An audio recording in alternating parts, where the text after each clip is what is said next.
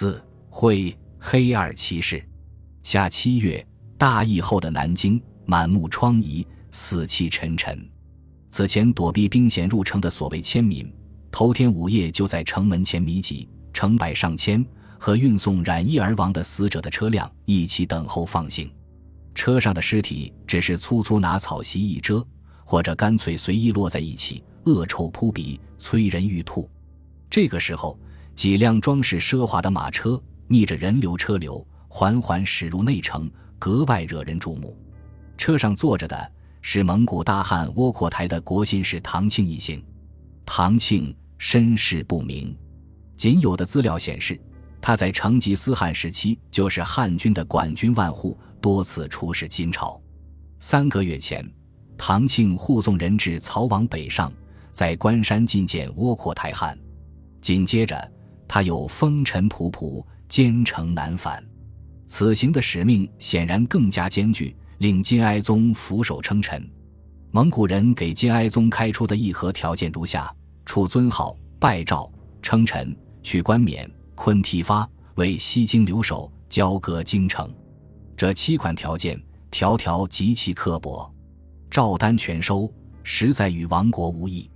七月五日，为了避免拜诏称臣的尴尬，金哀宗借口生病，躺在卧榻上接见来使。唐庆一行旁若无人，大摇大摆踏入大清殿，也不对金哀宗行礼。唐庆高声宣读完诏书后，还带来了窝阔台的口谕：“欲和好成。”金主当自来，好一之。接着，双方起了一些争执。唐庆口出狂妄之言，金哀宗身边的进士听得咬牙切齿，恨不得让来人当场血溅龙池。自古有言：“主辱臣死。”听说蒙古使臣当众侮辱君上，朝野上下无不愤慨。当晚，飞虎军士兵申府、蔡元等人在城头喝酒。聊起白天发生的事，越说越激愤。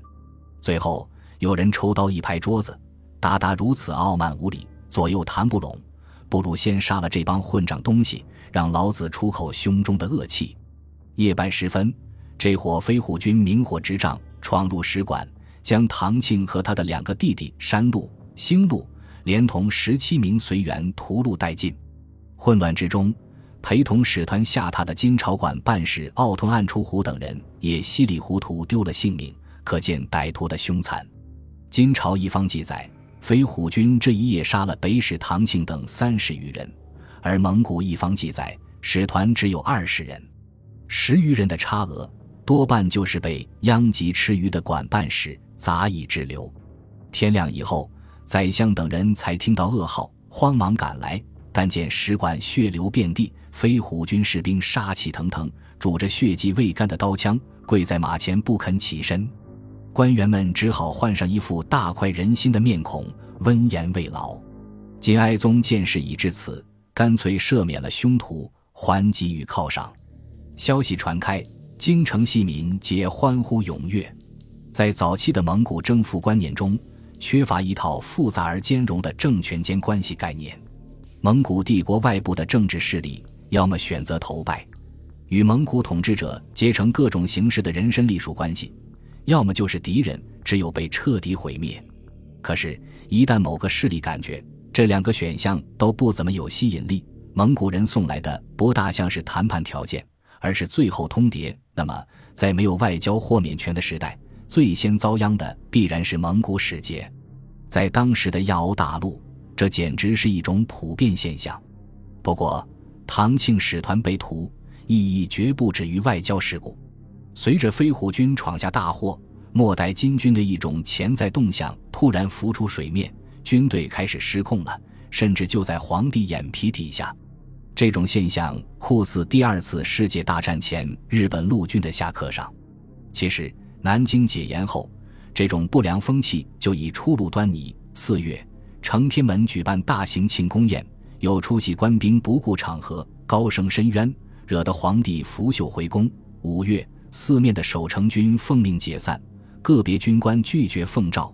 六月，二百名飞虎军士兵夺封秋门外逃。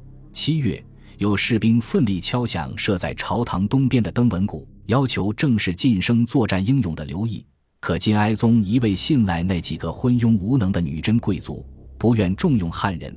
此后不久，就发生了血洗使馆事件。九月，又有一批士兵杀掉外城正门守卫后逃走。围城结束不久，有人将一封匿名信绑在箭上，射到宫中的玉路上。护卫捡起来，交给哀宗。只见上面赫然写着“复书何喜，总帅撒河参政俄出，皆国贼，朝廷不杀，众军亦须杀之，为国除害。”这很像一份兵变前的清洗名单。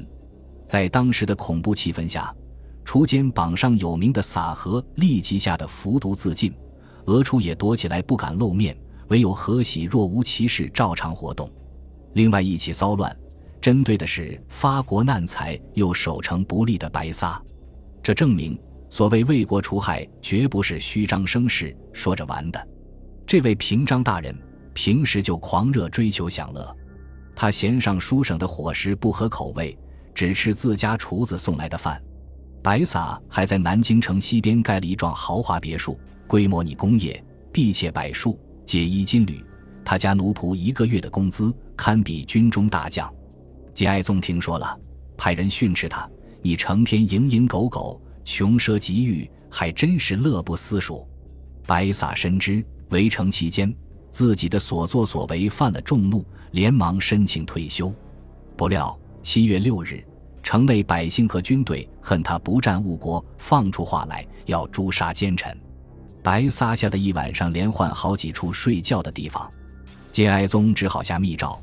派二百名侍卫亲军贴身保护他，寻仇的士兵无可奈何，一把火将豪宅烧了泄愤。白撒的老部下元帅完颜协尼阿不率一支军队赶来，当场逮住附近一名路人斩首示众，骚乱才逐渐平息。天兴元年四月以后，金军就不再是从东宫时代便对金哀宗俯首帖耳的那支军队了。